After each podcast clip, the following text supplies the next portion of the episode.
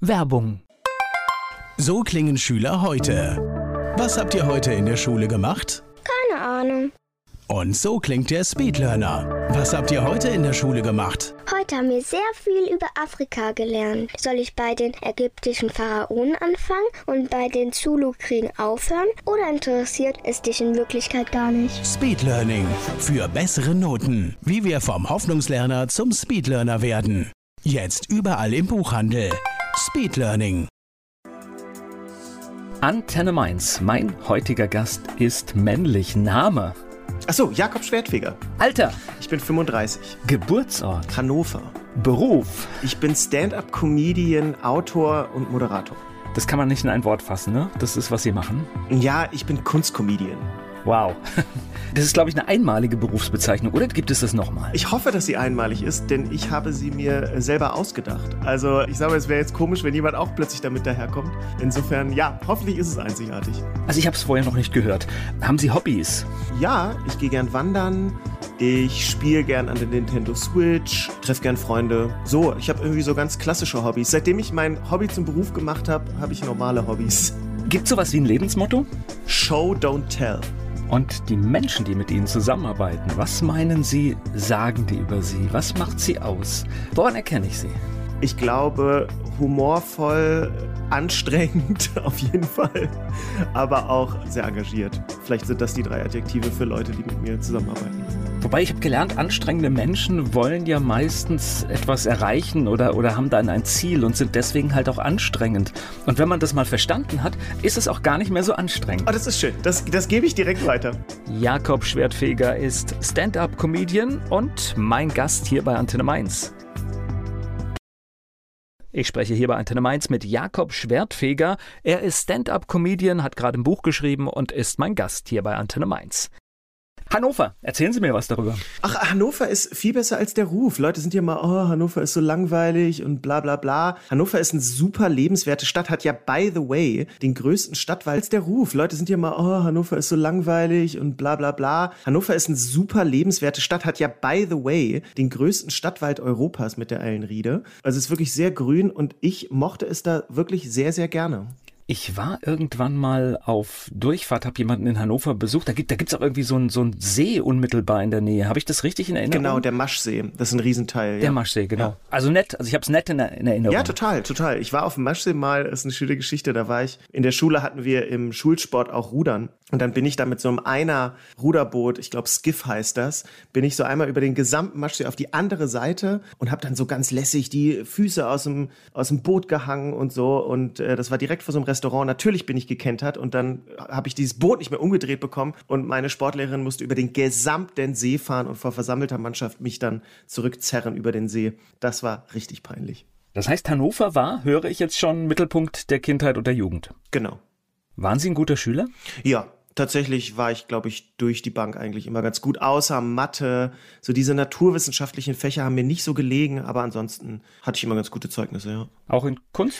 Geht, geht, erstaunlicherweise. In Kunst war es immer so zwischen zwei und drei, glaube ich. Und ich habe Kunst auch abgewählt. Also obwohl ich heute studierter Kunsthistoriker bin, Comedy über Kunst mache, ein Buch über Kunst geschrieben habe, mein ganzes Leben ist Kunst, habe ich es in der zehnten oder elften Klasse abgewählt, weil es mir keinen Spaß gemacht hat als Schulfach, weil das irgendwie immer so langweilig war. Und irgendwie haben wir, wenn, nur über alte Kunst gesprochen, aber eigentlich haben wir nur selber gemalt und irgendwie sowas gemacht. Aber eigentlich hat mich halt immer Kunstgeschichte interessiert, schon mit 15. Und dann habe ich tatsächlich Kunst abgewählt, ja ich will kein, kein Lehrerbashing betreiben, aber es ist natürlich so, sowas zumindest bei mir fachbezogen, war das auch echt immer von der Person, die es gelehrt hat, abhängig. Also es gab auch Lehrer, also ich kann mich dran erinnern, ich hatte immer Phasen, dann gab es mal Geschichte, konnte ich gar nicht und dann hatte ich mal eine gute Geschichtslehrerin, dann war das auch gut. Das stimmt, das war bei mir in gewisser Weise auch so. Also mich mein Kunstlehrer war nett, aber er, das hat mich nicht so gepackt. Also ich bin auch,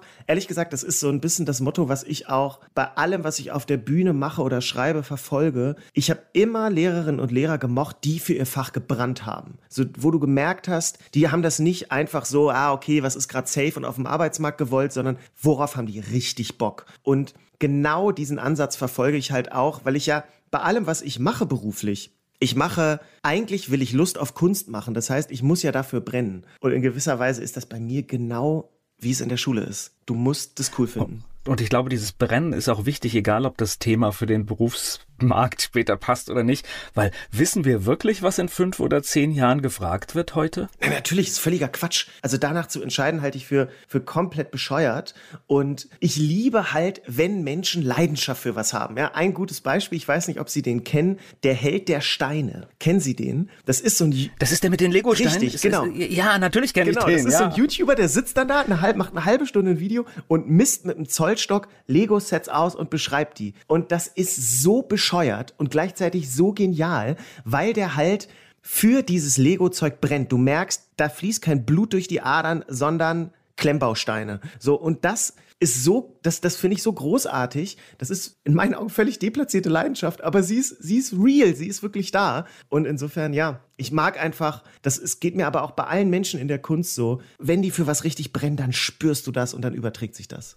Also ich finde das auch klasse. Also ich sehe das ja, wir sind ja auch eine, eine Fußballstadt. Ich gucke dazu, mich spricht das überhaupt nicht an. Ich kann nichts mit anfangen. Aber ich finde diese Leidenschaft, wenn ich sehe, wie die Menschen da ins Stadion strömen, ich kann mich dafür begeistern. Also eher für den Prozess, dass die so eine Leidenschaft aufbringen, als für das eigentliche Spiel. Ja, genau. Gleich geht's weiter im Gespräch mit Jakob Schwertfeger. Jakob Schwertfeger ist heute Stand-up-Comedian. Er ist in Hannover geboren und hat lange Zeit im Städel in Frankfurt gearbeitet. Mit ihm spreche ich hier bei Antenne Mainz. Nach der Schule, wie ging es denn weiter? Gab es da eine Richtung? Was war dann die, die Wahl? Ja, nach der Schule war völlig klar, dass ich Kunstgeschichte studiere. Also ich habe mit 15, wie gesagt, angefangen, mich für Kunst zu begeistern, bin dann mit 16, 17 durch alle deutschen Museen irgendwie gefahren, habe mir alles angeguckt und es war völlig klar, Kunstgeschichte ist es. Und da war nur die Frage, welche Stadt. Und ich habe mich für Frankfurt entschieden, weil man hier noch auf Magister studieren konnte. Und ich hatte keine Lust auf Bachelor-Master-System. Und ich wollte eine Stadt mit großen Museen. Und dann bin ich nach Frankfurt gezogen und habe hier studiert. Ich hatte jetzt fast gedacht, es kommt jetzt, ich habe dann, weil in Frankfurt gibt es das Städel oder sowas, dass, äh, dass jetzt sowas kommt, ja. Ja, natürlich, äh, natürlich hat das damit reingespielt. Also ich habe dann auch im zweiten Semester ein Praktikum im Städel gemacht und habe dann mein gesamtes Studium über, war ich erstmal Assistent für einen Kurator, also parallel zum Studium da gearbeitet, habe dann Führung gegeben und dann nach dem Studium auch fest im Städel gearbeitet. Also ich habe insgesamt knapp zehn Jahre Zeit im Städel verbracht. Also mehr als in der Uni auf jeden Fall. Und ich habe im Städelmuseum auch mehr gelernt als in der Uni, ganz sicher. Ich war studentische Aushilfe, ne? Also ganz so groß war ich nicht. Mhm. Aber nee, Kurator ist nicht Restaurator. Kurator ist jemand, der okay. die Sammlung managt. Also so jemand organisiert Ausstellungen, tätigt Ankäufe, guckt, dass die, wie die Sammlung gehängt wird und solche Geschichten. Das heißt, ich habe viel Korrespondenz geführt, Sachen recherchiert. Ich war äh, viel damals im Depot. Das ist übrigens der faszinierendste Ort in jedem Museum. Die Museen zeigen ja in der Regel nur neun, also zehn Prozent ihres Besitzes zeigen die überhaupt. 90 Prozent grob sind im Depot. Und diese Orte sind magisch. Da haben sie wirklich so, so Gitterwände und da hängen die Bilder eng an eng und sie können diese Wände so rausziehen. Und keine Ahnung, da hängt dann Picasso neben einem hässlichen Hundestillleben aus dem 18. Jahrhundert oder so. Also die Bilder werden da halt gehängt, wie sie gerade nebeneinander passen. Und ey, Depots sind wie so eine einzige Wunderkammer. Großartig. Aber da kommt auch dieser, dieser Effekt. Das heißt, diese Werke müssen richtig gelagert werden, ja. müssen, und wenn, wenn, wenn Sachen kommen von anderen Museen, ich glaube, da muss man doch ganz hochachtungsvoll mit umgehen und schauen, dass da nichts schief geht. Ja, auf jeden Fall muss man da tierisch aufpassen. Sowas ist natürlich auch hochgesichert und da gibt's Übergabeprotokolle, wenn Bilder irgendwo geliehen werden und im Museum ankommen. Da gibt es sogenannte Nagel-zu-Nagel-Versicherungen, also vom Nagel des einen Museums an der Wand bis zum Nagel des anderen. Und nein, Nein, da wird tierisch aufgepasst, aber natürlich, das sind Wertgegenstände, die gehen in die zweistelligen, teilweise dreistelligen Millionenbeträge. So, das ist gar keine Frage, dass man da tierisch aufpassen muss. Aber wenn Sie gerade sagen heilig, dann denke ich mir immer, ja, am Ende ist es halt auch nur Kunst. Ne? Also mich nervt das manchmal, und das ist, glaube ich, das, wie ich meinen Beruf verstehe, dass immer so elitär über Kunst geredet wird. Das, da kann man ja nicht zuhören. Also da schläft man ja ein, in der Regel, wie über Kunst geschrieben und geredet wird. Und deswegen meine ich so, die heiligen Hallen heißt es ja im Museum oft. Und ich denke mir mal so, nee, das sind keine heiligen Hallen. Da hängt einfach nur großartige Kunst. Bleib ruhig. Naja, das ist immer dieses, dieses Wirken lassen. Jetzt bin ich jetzt gar nicht, also ich habe das jetzt was, diese Faszination, die Sie haben, die habe ich jetzt gar nicht, aber es gibt dann doch Momente, wenn man durch ein Museum geht, dass man manchmal vor einem, ja, man steht vor einem Kunstwerk und man sieht auf einmal, dass es 300 Jahre alt, das spricht einen an und ich fühle dann trotzdem sowas wie Ehrfurcht. Ja, doch, natürlich ist das so. Klar, es gibt auch wirklich Bilder, da bin ich richtig ergriffen davor. Ne? Also da stehe ich dann locker eine halbe Stunde davor und kann mich nicht satt sehen. Manchmal muss ich auch wirklich aus dem Raum raus, weil ich es zu schön finde, weil ich so denke, boah, ich brauche kurz Abstand dazu. So, geh einmal zehn Minuten woanders hin, komm wieder, geh wieder zehn Minuten woanders hin, komm wieder. Also ich bin, bin wirklich so ständig, dann gehe ich in diesen Raum zurück. Das gibt's schon, aber ich finde manchmal, dass Museen so ein bisschen mehr sich öffnen könnten. Viele Leute denken ja, oh nee, komm, Kunst ist elitär, das ist nichts für mich, wie sie auch meinten, langweiliger Kunstunterricht. Und ich denke mir, ey, Kunst hat mit unserem Leben so viel zu tun. Kunst ist so unendlich bereichernd und vielfältig und spannend. Und das versuche ich den Leuten eigentlich immer zu zeigen. Und dafür benutze ich halt Humor. Es ist halt oft erklärungsbedürftig. Genau. Ich kann mich an eine Führung mal erinnern, da hat eine Frau das hervorragend gemacht, dass sie dann noch erklärt hat, das Bild ist am Strand gemalt und dann hat sie gezeigt, wo man Spuren des Sandes gefunden hat und erklärt, hier hängt ein Haar vom Pinsel noch in der Farbe drin und damit wird es natürlich lebendig. Ja, man muss halt geile Stories erzählen, ne? Also die Leute haben ja Ja, wie überall. Genau, ja. also es ist so, von wann bis wann hat Van Gogh gelebt? Interessiert niemanden, aber ey, der hat sich das Ohr abgeschnitten. Okay, krasse Story so. Da hast, da hörst du zu. Und das ist, glaube ich, was, was man machen muss. Fun Facts, das mit dem Alltag verbinden, den Leuten zu zeigen, ey, Kunst hat mit eurem Alltag viel zu tun. Bestes Beispiel übrigens, Sylvester Stallone. Der hat mit zwölf Jahren ein Bild von Rubens, alter niederländischer Meister, gesehen. Und da war so ein muskulöser Typ drauf. Und dann hat er danach also mit zwölf gesagt, ey, ich will so muskulös aussehen und hat angefangen zu trainieren. Das heißt, ohne Rubens gäbe es kein Rocky und kein Rambo. So, hallo, da sieht man mal, wie krass Kunst den Alltag beeinflusst. Gleich geht's weiter im Gespräch mit Jakob Schwertfeger. Jakob Schwertfeger, er hat gerade ein Buch geschrieben, ich sehe was, was du nicht siehst und das ist Kunst und ist mein Gesprächspartner hier bei Antenne Mainz. Studium ganz normal fertig gemacht? Genau, wobei ich, uh, wo wir jetzt gerade das von Lehrern hatten, ich habe dann noch parallel angefangen, Deutsch und Kunst auf Lehramt zu studieren, im Doppelstudium, weil ich ehrlich gesagt kurz vor Ende des Kunstgeschichtsstudiums Muffensausen gekriegt habe und dachte, oh Gott, was soll ich damit später mal arbeiten? Die Jobs sind wirklich rar und alles super schwierig und habe gedacht, nee, komm, ich gehe auf Nummer sicher, mach Lehramt. Und dann ging das los, dass ich eben doch im Städel arbeiten konnte und dann habe ich dieses Lehramtsstudium sehr schnell noch sein lassen. Im Nachhinein bin ich sehr froh darum, weil ich meine, heute stehe ich auf der Bühne, Leute zahlen Eintritt und müssen still sein, damit ich rede. Ja, also Win-Win. Und in der Schule. Funktioniert in der genau, Schule nicht. Genau, in der Schule wäre das definitiv nicht der Fall. Das heißt, Studium fertig, Gedanken über die Berufswahl habe ich ja gerade schon gehört, aber, aber das heißt, im Städel war im Prinzip erstmal dann die Arbeit, die Tätigkeit Genau. erstmal. Ich kam dann fest ans Städel für digitale Projekte. Also wir haben ein Computerspiel für Kinder entwickelt. Das war ziemlich cool so, weil ich habe schon als Jugendlicher gerne gezockt und ich meine, ey, mit einem Kunstgeschichts Abschluss plötzlich an einem Computerspiel zu arbeiten, war irre. So, das war total cool, ne? dass ich meiner Mutter auch sagen konnte, guck mal, äh, das Zocken in der Jugend hat sich gelohnt, beruflich. Und da haben wir quasi ein Spiel gemacht und wollten gucken, ey, wie kann man Kunst spielbar machen? Und haben gedacht, ey, wir müssen doch gar keine Welt bauen, wie man das sonst macht, sondern der Charakter, den wir bewegen, die Bilder sind ja eine Welt. Und dann hat sich dieser Charakter in dem Computerspiel durch die Bilder bewegt. Dann haben wir noch ein Format gemacht, Digitorial heißt das, wo man sich für Ausstellungen vorbereiten kann, digital, mit Video, mit Texten, mit Audio, alles Multimedia. Und einen Online-Kurs über moderne Kunst haben wir gemacht. Mit einem interaktiven Zeitstrahl, auch mit vielen Spielen. Und das war so das, wofür ich zuständig war. Also im Prinzip so ein bisschen die Frage, wie macht man Kunst im digitalen Raum cool? Das heißt, Sie sind so in diesen Bereich Museumspädagogik eingestiegen, oder? Genau. Nennt man, glaube ich, Ja, so, ne? Das ja. ist, äh, hat heute fast jedes größere Voll. Ich finde den. Begriff Museumspädagogik immer so uncool. Deswegen vermeide ich ihn, aber Sie haben natürlich völlig recht. Ich glaube, das ist ja auch ein großer Vorteil der deutschen Sprache, dass wir für alles solche Begriffe haben. Ja, das stimmt. Aber ich finde tatsächlich, da gibt es ja auch immer hier diese Tage der offenen Museen, wo natürlich mit diesem Mittel sehr viel ausgespielt wird und man wirklich Menschen in ein Museum holt, die sonst da nicht Ja, genau. reingehen. Ja, das habe ich auch gelernt, glaube ich, verständlich zu schreiben. Also raus aus diesem Elfenbeinturm. Und das, meine Chefin hat immer gesagt, wenn du ein Wort wie Expressionismus oder Kubismus fallen lässt, musst du es erläutern. Du kannst es nicht voraussetzen. Und das fand ich immer einen sehr, sehr guten Ansatz, zu sagen, ey, es ist völlig in Ordnung, wenn ihr nicht alles wisst. Wenn ihr den und den Künstler noch nicht gehört habt, gar kein Thema. Ich erkläre es euch gerne. Und diesen Ansatz fand ich auch immer toll. Ja, ich finde auch dieses, wir müssen uns erlauben, alles naiv zu erfragen, wenn wir etwas nicht wissen. Und äh, es wäre schön, wenn die Gegenseite einfach erklärt, ohne es vielleicht lächerlich zu finden. Gleich geht's weiter im Gespräch mit Jakob Schwertfeger. Jakob Schwertfeger ist Stand-up-Comedian, hat in Frankfurt studiert, kommt aus Hannover und ist mein Gesprächspartner hier bei Antenne Mainz.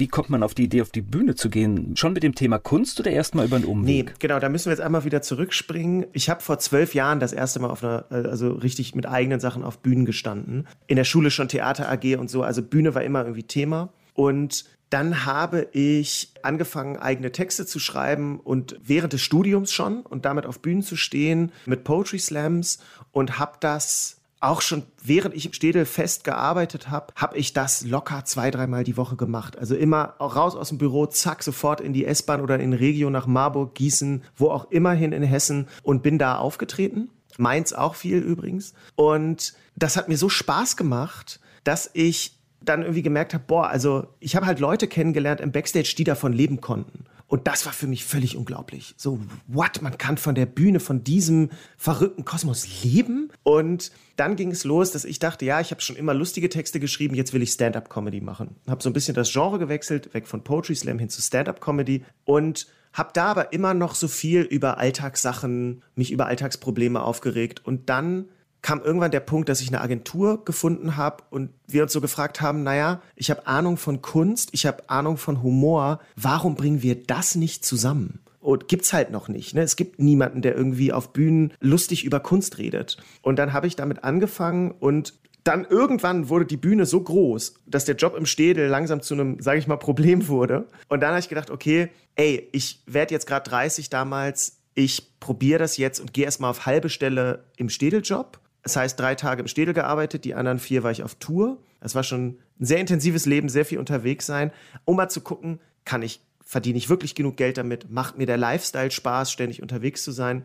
Und dann nach einem Jahr habe ich festgestellt, ja, voll, ich will jetzt alles auf eine Karte setzen, habe im Städel gekündigt und nur noch auf Bühne gesetzt.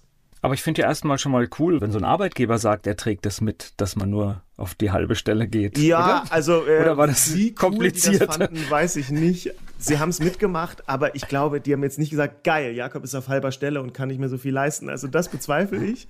aber ja, na klar, für mich war das super, weil es so ein bisschen noch ausprobieren mit Sicherheitsnetz war, weil spätestens, ich habe ein Jahr vor Corona, habe ich meinen festen Job im Städel gekündigt. Guter Zeitpunkt, ne? ja, mein, mein Soloprogramm war fertig, also mein Bühnenprogramm und hätte im April 2020 Premiere gehabt und im März war der erste Lockdown. Das heißt, eine Tour mit 30, 40 Terminen, alles abgesagt. Das war auf jeden Fall ein Zeitpunkt ohne Sicherheitsnetz. Also, um es mal ganz deutlich zu sagen, da ist mir der Arsch komplett auf Grundeis gegangen. Und im Nachhinein bin ich aber froh, dass ich vor Corona mich dazu entschlossen habe, selbstständig zu werden, weil jetzt hätte ich es mich nicht mehr getraut. Nach all diesen Geschichten hätte ich zu große Angst gehabt. Und eigentlich jetzt bin ich froh, dass ich die Entscheidung getroffen habe.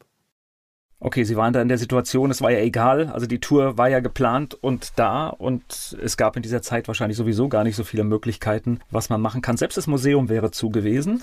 Das stimmt, also, aber ich hätte regelmäßig Geld verdient. Das äh, wäre schon nett gewesen. Also das heißt wirklich eigentlich mit dem Schlimmsten begonnen in, in der puren Selbstständigkeit. Also schlimmer kann man ja fast nicht beginnen. Ne? Ja, das würde ich genauso unterschreiben. Also ich glaube, das war nach einem Jahr, außer eine persönliche Krankheit oder ein Todesfall, klar, keine Frage. Aber das mal außen vor genommen, war das der absolute Worst Case, den man sich nicht mal hätte vorstellen können. Und ich würde jetzt aus heutiger Sicht sagen, ich bin da auf jeden Fall fitter draus hervorgegangen. Ne? Also Existenzängste, die ich vorher hatte, Klar habe ich die immer mal auch noch, aber ey, das ist wirklich im Rahmen. Ne? Also einfach, weil ich das Schlimmste schon erlebt habe, mir so denke, Gott, was soll jetzt noch passieren? Ich meine, ich bin, habe mich auch bewusst breiter aufgestellt. Ne? Also in Corona-Zeiten musste ich meinen Job als jemand, der vorher nur auf der Bühne stand, komplett neu erfinden. Also ich habe angefangen mit Instagram, TikTok, YouTube Videos zu machen, mache ich auch heute noch, dass ich da in unter einer Minute Kunst erkläre auf eine lustige Art und Weise. Ich habe einen Podcast angefangen, ich habe andere Videos angefangen und ey, heute verdiene ich mein Geld zur Hälfte mit Fernsehsachen, mit Videos, die ich für Museen mache, mit einem Podcast, das ich für ein Museum mache. Also irgendwie bin ich jetzt halt breiter aufgestellt einfach. Und es wäre wahrscheinlich nicht so gekommen, wenn diese Tour völlig normal gelaufen wäre. Wahrscheinlich nicht, aber trotzdem bin ich immer so, wenn Leute dann sagen, ja, Corona war doch auch eine Chance. Nee, Corona war einfach nur schrecklich. Aber ich habe auch viele Sachen dabei gelernt. Ja, es war nur schrecklich ich, und äh, ich glaube, das war wirklich insgesamt eine ganz gruselige Zeit. Aber es gibt so einen Punkt und vielleicht muss man das auch als Mensch machen, sich schön zu reden. Wir haben tatsächlich diesen digitalen Punkt geschafft, der, der wirklich in dieser Gesellschaft gar nicht da war. Und es sind Menschen, die digital geworden, die wahrscheinlich sonst heute noch faxen würden. Das ist richtig und ich bin einer von denen. Also ich war digital echt wenig affin und heute würde ich sagen, bin ich ganz fit. Also ich bin, bin heute noch fasziniert von den Dingen, die wir heute organisieren können und die jetzt auch, was weiß ich, was, was wir jetzt hier auch gerade nutzen, die, die Videokonferenz, dass sich das halt jetzt als ja. Standard eingespielt hat. Ich finde das ziemlich, ziemlich klasse. Das, das stimmt. Wann wurde die Tour nachgeholt? die Tour wurde nach. Stückweise. Genau, genau, genau. Ich glaube, im September 2020 war dann der erste Auftritt im Unterhaus in Mainz. Da hatte ich. Premiere. Ja, natürlich in Mainz, gar keine Frage. Nee, genau, da hatte ich Premiere, da saßen alle Menschen noch wahnsinnig weit auseinander und dann plätscherten so nach und nach die Auftritte rein und so richtig los ging die Tour dann 2021. Und jetzt im letzten Jahr also 2022, da wurden wurden es dann langsam auch mehr Leute, die wirklich dann zur Tour kamen und so. Aber das ist auch so ein kleiner Insider. Mein Management versucht in der Regel Termine halt sinnvoll hintereinander zu legen. Ne? Dass wenn ich, keine Ahnung, in Hamburg bin, dann sagst du, ja, komm, wenn du eh im Norden bist, dann kannst du am nächsten Tag Kiel spielen und dann machst du noch Bremen oder Hannover, so die vier. Und da, jetzt war es aber so, dass nach Corona alles so zerfetzt war, da bin ich von Hamburg nach München, von München nach Berlin, von Berlin nach Düsseldorf, von Düsseldorf nach Frankfurt. Also ein völlig wirrer Terminkalender, was die Fahrten angeht. Das war alles ein bisschen schwieriger. Ja. Das hat man aber überall gesehen. Diese Tourneepläne sahen alle so ja. aus. Und ich glaube, da haben auch ganz viele geflucht über die Zeiten, die sie auf den Autobahnen verbracht haben. Sie kennen jetzt ja den Unterschied zwischen wahrscheinlich einem, einem Saal, der gefüllt ist und dann vielleicht mit Schachbrettmuster belegt war. Ist es, ist es schwieriger, wenn da weniger Leute im Publikum sitzen oder, oder waren die dankbar, als sie überhaupt wieder rein durften? Nein, das ist schwieriger. Gar keine Frage, weil okay. Comedy ja, lebt von Gruppendynamik. Comedy lebt von Energie, die im Raum ist. Und das Wichtigste ist meiner Meinung nach, Leute müssen sich halbwegs anonym fühlen, um richtig frei zu lachen. Das heißt, der Saal muss relativ dunkel sein. Am besten sitzen die Leute eng an eng und dann kann sich sowas so richtig hochjazzen. Das ist mit so Schachbrettmuster überhaupt nicht möglich. Das heißt, die Leute sind total verhalten und Comedy, wenn ich dann Witze erzähle und die Leute fühlen sich irgendwie immer noch so ein bisschen befangen und lachen nicht so frei, wie sie sonst tun, das ist auf der Bühne natürlich schwieriger. Das Einzige, was noch schlimmer ist als vor Schachbrettmuster spielen, ist, und das musste ich leider im, Lockdown auch machen, genau wie wir das gerade per Videokonferenz machen, in eine Webcam Comedy erzählen. Ich stehe in meinem Wohnzimmer und erzähle irgendwelchen Menschen, die ich noch nicht mal sehe auf dem Screen dann Witze. Das war so furchtbar. Da habe ich mich gefühlt wie der traurige Clown der irgendwie so richtig, ja, das war einfach richtig furchtbar. Insofern ja, das macht einen großen Unterschied. Ich würde so sagen, 30, 40 Leute sind so die kritische Masse. Ab dann kann eine Eigendynamik entstehen. Alles darunter bemühe ich mich dann sehr familiär aufzutreten. Viel Interaktion, den Leuten auch zu zeigen, ey, ich spule hier kein Programm runter, ich bin für euch heute da. Und dann ist das auch schön mit einer familiären Atmosphäre, aber es verlangt mir mehr Energie ab. Ich glaube, es gab noch was Schlimmeres, Veranstaltungen im Autokino. Ja, das habe ich nie gemacht. Ja, ich habe das von Künstlern gehört, die wirklich danach schockiert waren, weil als Reaktion kam dann, wenn irgendwas gut war, ein Gehupe. Ja. ja. Und man, man möchte nicht von der Bühne gehupt werden. Ich, ich, ich habe aber noch was Schlimmeres. Äh, noch schlimmer, noch okay. schlimmer ist Fernsehaufzeichnungen ohne Publikum. Und dann saßen da Kollegen, Comedy-Kollegen, wo man eigentlich denkt, ey, ihr habt doch eigentlich Ahnung von Timing und wie ein Witz aufgebaut ist. Und dann saßen die da mit iPads und haben auf verschiedene Tasten gedrückt und Gelächter eingespielt. Und teilweise kurz vor der Pointe kam dann so ein, äh, so ein Konservenlacher, hahaha, hat mir das komplette Timing zerfetzt. Und dann bin ich dann, ja, ja, die Pointe brauche ich jetzt gar nicht mehr. Und ich denke so, ey, und jetzt sind aber auch gerade vier Kameras auf mich gerichtet. Das läuft hier live im Fernsehen. Da gibt es danach eine YouTube-Aufzeichnung auch noch von und so. Da sitzt du da und denkst, oh Gott, das ist nur schlecht. Das würde ich mir niemals angucken als Konsument und auf der Bühne dazu stehen war, ja, das war wie in einer Geisterbahn. Das war, Also ich habe auch tatsächlich diese ganzen Comedy-Formate, ich habe oder, oder Kabarettformate im Fernsehen, ich habe die ausgemacht in dieser ja. Zeit, weil mir haben A die Menschen leid getan, die wirklich vor dann drei, vier Leuten da standen oder noch Pappfiguren da drin. Mhm. Oh ja, ja, also und, und es funktioniert alles nicht und ich und ich glaube, also ich bin jetzt ja auch hier in, in Medien unterwegs und ich glaube, man hätte das kreativer, man hätte das anders lösen können, man hätte andere Formate machen können. Ich glaube, da wäre viel drin gewesen, als solche Situationen zu schaffen. Aber egal, war für alle neu und wir haben das Beste draus gemacht. So, aber wie war denn die erste Tour, als es normal lief jetzt? Ja, wunderschön. Das war voll schön. Also da waren wirklich Auftritte dabei, wo ich so beseelt von der Bühne runter bin und mir so dachte, ah ja, stimmt genau. Genau dafür mache ich's. Also so ein Gefühl, das einen so so warm durch den Körper geht und so. Ich glaube, andere nehmen Drogen für dieses Gefühl, weil es nicht zu ersetzen ist. Wenn so ein Auftritt gut läuft und klappt und das Publikum mitgeht und ich denke, ey, cool, da kommt auch noch von denen so richtig was zurück, das kann nichts ersetzen. Insofern, nein, die Tour war war richtig, richtig schön. Und das war ja auch für mich was Neues. Ne? Ich war vorher viel in sogenannten Mixed-Shows, also mit anderen Leuten zusammen aufgetreten. Da hat man da mal so 10 Minuten, Viertelstunde, 20 Minuten und jetzt aber halt jeden Abend 90 Minuten zu füllen. Abendfüllendes Programm. Das ist natürlich großartig, weil man auch so viel weiterentwickeln kann, weil die Leute so lustige Sachen reinrufen und man damit arbeiten kann. Und so wächst so ein Programm auch und wird immer, immer besser. Und die Erfahrung war toll. Wobei diese Mixed-Shows sind klasse. Ich gucke mhm. mir die hier Mainzer Unterhaus auch manchmal an. Da gibt es so ein Format, das regelmäßig kommt, weil man lernt Dinge kennen, die ich bin da ganz ehrlich, wenn ich das lesen würde von der Beschreibung, ich hätte es mir nicht angeschaut und dann merkt man aber, ach nee, komm, ist doch witzig oder ist gute Musik. Also das ist tatsächlich sehr, sehr wertvoll. Ich kann das wirklich nur empfehlen, das regelmäßig zu besuchen, weil in den Medien stellen wir nicht alles dar. Es gibt viele tolle Künstler, die völlig unter dem Radar laufen. Ja, und es ist für mich als Künstler natürlich immer besser, wenn ich in den Zug steige und dann nach Hamburg fahre, viereinhalb Stunden, stehe ich natürlich lieber 90 Minuten auf der Bühne und kriege das ganze Geld, als mir die Bühne zu teilen mit drei anderen. Aber trotzdem, fürs Publikum ist das super, weil es total die Abwechslung ist und so. Ey, nichts gegen Mixshows. Ich habe denen viel zu verdanken. Ist ja auch manchmal nur ein Anfang. Also das ist ja, ist ja gut, wenn es danach läuft. Also insofern. Gleich geht's weiter im Gespräch mit Jakob Schwertfeger.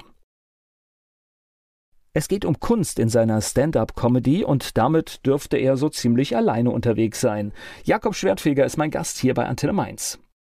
Wer kommt denn zu Ihnen? Ist es ein spezielles Publikum oder oder muss ich, oder, oder ich frage andersrum, muss ich denn Ahnung von Kunst haben? Also ich, ich weiß die Antwort wahrscheinlich schon, wenn ich mich ins Publikum setze. Nein, natürlich gar nicht. Das ist sehr basic alles. Nein, nein, nein, ich setze nichts voraus. Das einzige Kunstwerk, das ich voraussetze, ist die Mona Lisa. Und ich denke, das darf man, weil alle das kennen. Nein, es kommen viele Laien, es kommen auch manchmal wirklich Leute vom Fach, die dann auch reinrufen und äh, sich zu erkennen geben, sagen, hier, ich bin Restauratorin, ich habe Ahnung von dem, was hier geht und ich mir denke, ja cool, dann lass uns nachher in Ruhe schnacken, weil mich interessiert dein Job so.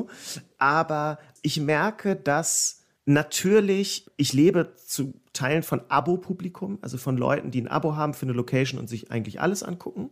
Aber dadurch, dass ich bei Instagram sehr aktiv bin und da eben sehr viele Videos mache und einfach sehr präsent bin, dass mittlerweile, würde ich sagen, so ein Viertel bis ein Drittel wegen sozialen Medien kommt, die mich daher kennen. Und das restliche Drittel oder so weiß ich immer gar nicht, was das so für Menschen sind. Also irgendwie verirren sich da, glaube ich, auch manche rein. Irgendwann war letztens einer, es gibt eine, ich meine, die machen Musikkabarett, die heißen die Schwertfegers. Und ich heiße ja Jakob Schwertfeger. Und dann kam jemand rein und meinte, ach toll, sind die Schwertfegers heute da? Und dann meinte der Veranstalter so, nee, nee, Jakob Schwertfeger. Ah, deren Sohn. Ja klar, gucke ich mir auch an.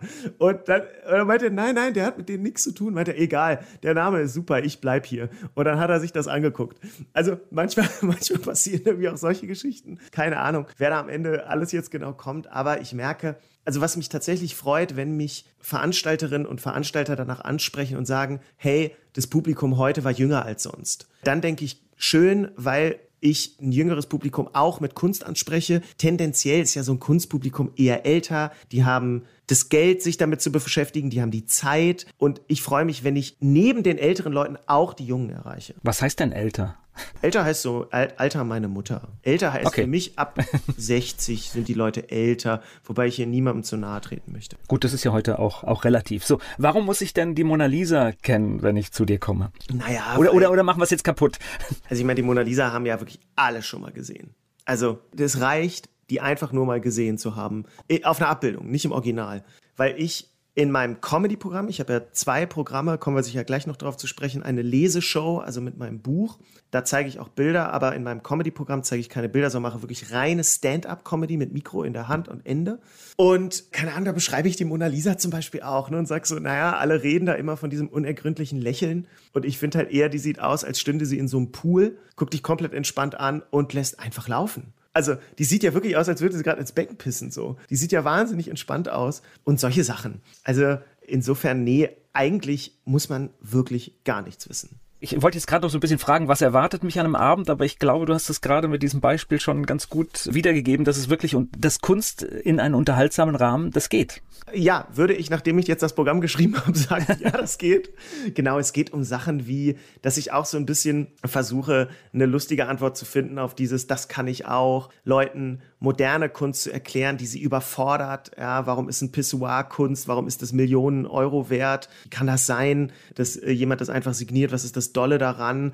Ich erzähle aber auch von Ausstellungseröffnungen und diesem albernen Kunstpublikum, ja, die immer, keine Ahnung, diese Jacketts mit Lederflicken an den Ellenbogen tragen, ne, wo, wo ich mich drüber lustig mache. Ich mache mich über den Kunstsprech so ein bisschen lustig, aber eigentlich geht es mir am Ende darum, Lust auf Kunst zu machen. Also natürlich mache ich mich über Sachen lustig. Es ist, ey, was ich lieb, das neckt sich. Und so sehe ich das auch mit der Kunst. Aber ich glaube, wenn man in das Programm kommt, kriegt man irgendwie einen neuen Blick auf Kunst, neue Zugänge und hat danach vielleicht Lust ins Museum zu gehen. Das lag mir gerade auf der Zunge. Das heißt, das ist schon auch, das wäre für dich ein Erfolg, wenn du sagst, hier hat jemand einen guten Abend gehabt und am nächsten Sonntag ist er vielleicht mal jemand, der durchs Museum geht. Ja, also ich habe auch Leute nach der Show, die dann zu mir kommen und sagen, ey, krass, du hast meine Sicht darauf echt verändert. Ich hatte immer das und das Vorurteil, weil ich viel versuche, mit Vorurteilen über Kunst aufzuräumen. Und häufiger bei Shows oder auch auf Instagram, dass mir Leute schreiben, dank deiner Videos oder dank dieses Programms auf der Bühne bin ich jetzt mal ins Museum gegangen oder ich habe meine Leidenschaft für Kunst wieder entdeckt und so.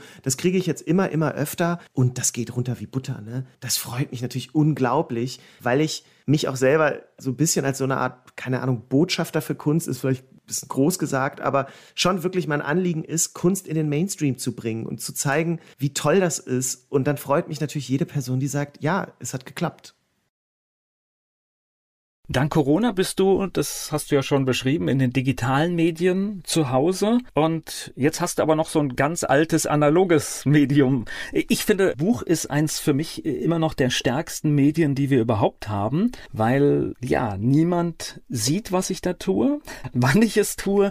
Und es hat sich behauptet als Informationsspeicher über hunderte Jahre. Genau, Sie meinen ein Buch. Genau. Ähm, ja, ich genau. schreibe das gerne, weil ja, wir, wir, verkennen das oft. Wir gucken in die digitalen Medien, aber alles, was wir heute haben, CDs nach 20 Jahren grenzwertig, geht kaputt. Eine Festplatte, wenn ich damit nicht ordentlich umgehe, ist nach 10 Jahren fertig. Da haben wir wichtige Daten drauf. Und noch wichtiger sind ja manchmal Daten für die ganze Menschheit. Und das ist schön, dass sie noch so analog irgendwo rumliegen und ganz oft. Ich finde es vor allen Dingen schön, dass Sie ja für einen Radiosender in Mainz arbeiten. Da ist es natürlich, da kommt das ja nochmal viel besser rüber. Das gehört hier, also ich meine, das ist Pflicht in Mainz. Klar. Rutscht man natürlich in, in der Schule mehrfach durch das Gutenberg-Museum, was allerdings auch ein wirklich wertvolles Museum ist, weil sie es auch geschafft haben, das, das so anfassbar zu machen, dass man halt wirklich versteht, was da passiert ist mit diesen Lettern, wobei es natürlich heute auch schon wieder vorbei ist.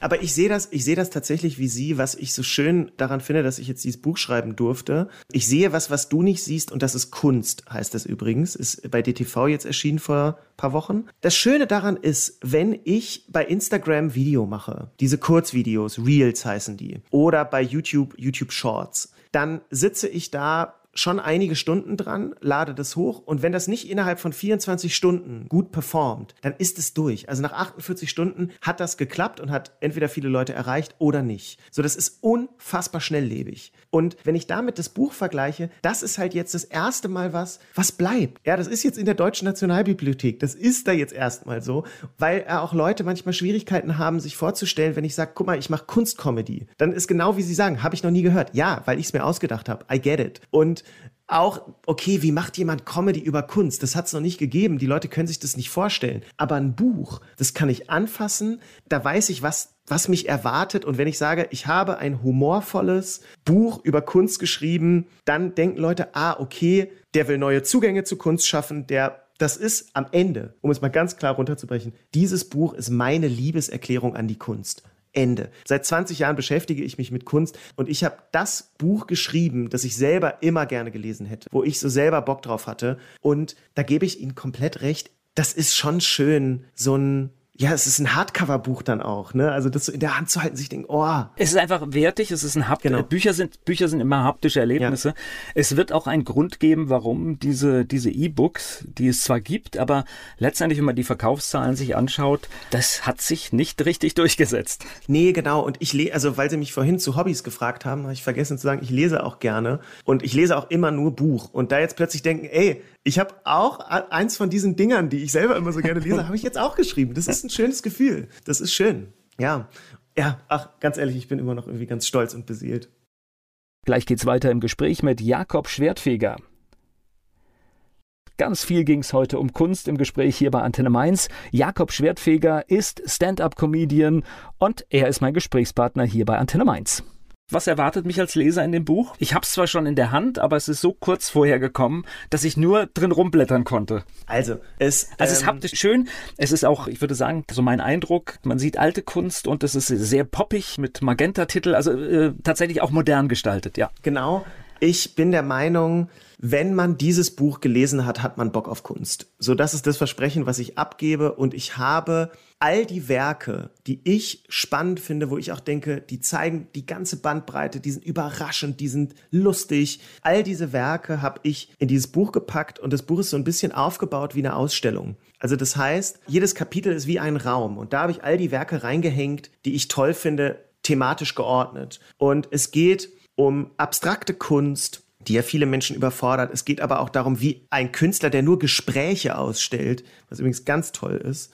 Und ja, so, so geht's durch die verschiedensten Räume und irgendwie auch durch alle Themen. Also ich habe wahnsinnig viel recherchiert, wahnsinnig viele Fun Facts, Partywissen da reingepackt, viele, viele Anekdoten, auch viele Geschichten von mir, die ich mit der Kunst erlebt habe. Und ja, es soll irgendwie ein niedrigschwelliger Zugang zu Kunst sein und vor allen Dingen einfach, ja, ein humorvolles Buch.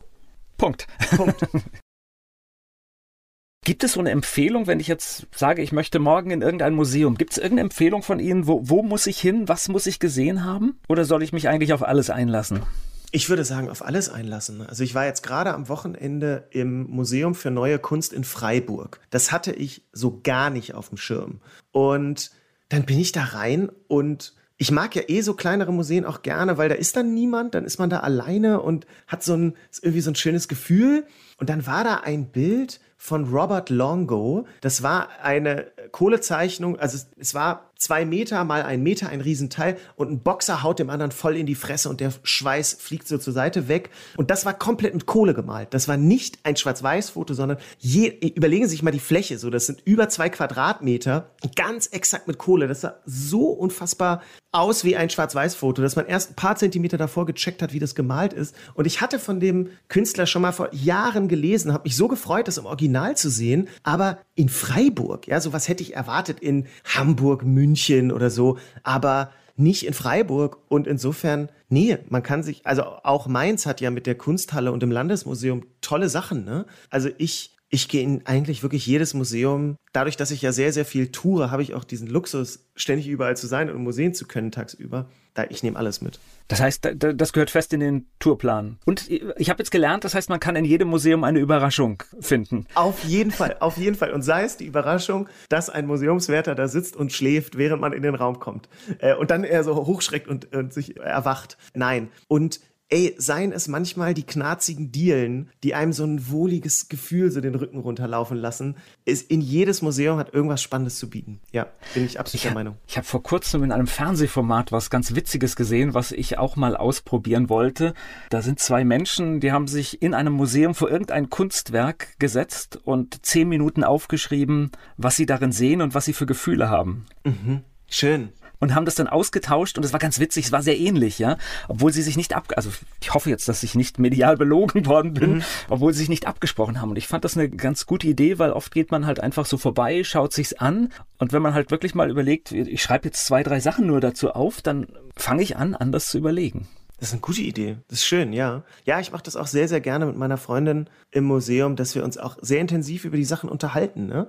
Am spannendsten sind eigentlich auch die Sachen, wenn jemand was richtig, richtig scheiße findet. Das finde ich ja immer das Beste. Geht mir ja auch so. Ich gehe ja auch manchmal rein und denke, was für ein Schrott. Und das sind die spannendsten Gespräche eigentlich, eben nicht weiterzugehen und zu sagen, äh, kann ich auch oder was für ein, was für ein Quatsch, sondern dann sich zu fragen, warum finde ich das eigentlich so doof? Was provoziert mich denn daran jetzt so? Warum kann ich daran nicht vorbeigehen und es ist mir egal? Und das werden die richtig guten Gespräche. Wobei ich bin da schon weiter. Kann ich auch, zählt nicht, weil ich hätte es ja machen können. Nee, aber nein, aber da, also ja, man sieht ja manchmal so Dinge, was weiß ich, wo dann irgendwas, was weiß ich, aus Dosen zusammengeschweißt wurde. So. Theoretisch hätte man machen können. Nee, aber das, das Ding ist ja genau. Aber was meinen Sie, wie oft ich das in Führung gehört habe, ne, dass äh, da Leute, äh, das kann ich auch. Und viele Kolleginnen und Kollegen haben dann immer gesagt, ja, hast du aber nicht gemacht. Wo genau. ich denke, ja, aber, ist, aber das ist doch eine schlechte Antwort. Das ist doch eine ja, okay. wahnsinnig schlechte Antwort, weil sie nichts erklärt, weil sie diese Entrüstung doch einfach nur zurückgibt, ohne irgendwas zu erklären. Ich habe nämlich im Buch habe ich einen sehr langen Abschnitt genau dazu geschrieben und gedacht, wie wie kann ich das Menschen erklären, erklären? und sagen, ja, dieser Satz ist Quatsch, aber warum? Und zwar glaube ich, das kann ich auch. Nehmen wir das schwarze Quadrat von Kasimir Malevich. Der hat 1915 einfach nur ein, ja, ein schwarzes Quadrat auf weißen Grund gemalt. So, Leute sind durchgedreht. Und da könnte man jetzt sagen, kann ich auch. Aber das geht doch immer nur davon aus, als wäre das handwerkliche Können die einzige Fähigkeit, um die es bei Kunst geht. Aber das stimmt nicht. Kunst kommt von Können, ist Quatsch. Teilweise geht's nur darum, eine geile Idee zu haben. So dieses, und die Idee zu 1915, wo die Leute alle noch Landschaften gemalt haben und irgendwie liebliches Zeug und uh, Picasso war schon krass, ist ja aber immer noch halbwegs gegenständlich. Und dann kam der an und hat gesagt, ey, ich mache was komplett Abstraktes, ich mache was ganz, ganz Neues, das es so noch nie gab, dass sich niemand getraut hat zu machen. Und da denke ich mir dann, ja, check das so. Ich meine, was einfach wiederholen ist nichts Dolles, sonst wären Jurassic Park 2 und 3 ja gute Filme gewesen. Das waren sie nicht. Sie haben einfach nur stumpf. Ist, nie, ist eigentlich übrigens nie, ist nie der Fall. Die zweite, dritte Dings genau. ist äh, noch also, der Versuch, Geld zu machen, ja. Genau, und das, das sehen die Leute immer nicht, dass der mit seinem schwarzen Quadrat Türen aufgestoßen hat. Und es macht keinen Sinn, eine offene Tür nochmal aufzustoßen. Die ist ja jetzt offen. Und das versuche ich halt irgendwie humorvoll zu erklären. Keine Ahnung. Nehmen wir eine Erfindung. Es dauerte Jahrhunderte, bis der Kaffeefilter erfunden wurde. Die Leute haben Jahrhunderte, Jahrtausende Kaffee getrunken, aber dann kam erst Melitta Benz, ich meine 1908, und dann hat sie das Löschblatt genommen aus dem Schulheft ihres Sohnes und hat daraus den ersten Papierkaffeefilter gebaut. Melitta, ja, würde man ja denken, ja Gott, ist ja mega leicht. Ja, aber auf die Idee bist du nicht gekommen. So, sonst wären, wären wir ja alle Millionäre, wenn wir diese genialen Ideen ständig hätten. Das Rad ey, hat die Menschheit so vorangebracht. Ist eine super simple Erfindung, kam man aber nicht so drauf. Und da muss man, glaube ich, manchmal checken. Kunst ist immer ein Extrembeispiel, weil mit dem schwarzen Quadrat kann man im Gegensatz zum Rad nicht fahren, man kann es nicht benutzen. Aber es geht ja um Gedankenexperimente. Es geht ja darum, weiterzudenken, out of the box zu denken und zu gucken, okay, was ist alles möglich? Und das ist vielleicht, glaube ich, die bessere Antwort auf das kann ich auch, als ja, hast du aber nicht gemacht. Wobei ich das bin jetzt äh, fand diese Interpretation sehr spannend, weil ich habe es ganz anders. Ich habe es eher ein bisschen demütig. Sogar ja, da hat jemand die Idee gehabt und ich nicht und fertig und Haken dran. Also das ist, äh, das ich habe es viel viel kürzer gedacht.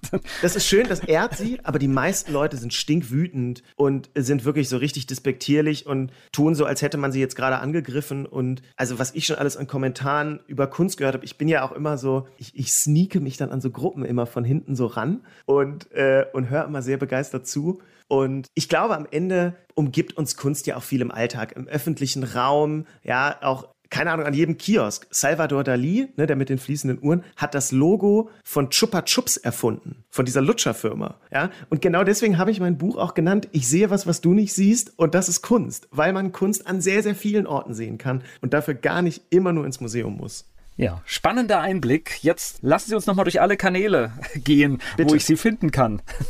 Liebend gerne. Also, ha, das ist ja toll, dass ich mal die Möglichkeit habe. Also, ich bin bei äh, Instagram vor allen Dingen sehr aktiv. Da bin ich Jakob.schwertfeger. Genauso heiße ich auch bei TikTok und bei YouTube heiße ich Jakob Schwertfeger. Das sind so die drei Kanäle, die ich sehr aktiv bespiele.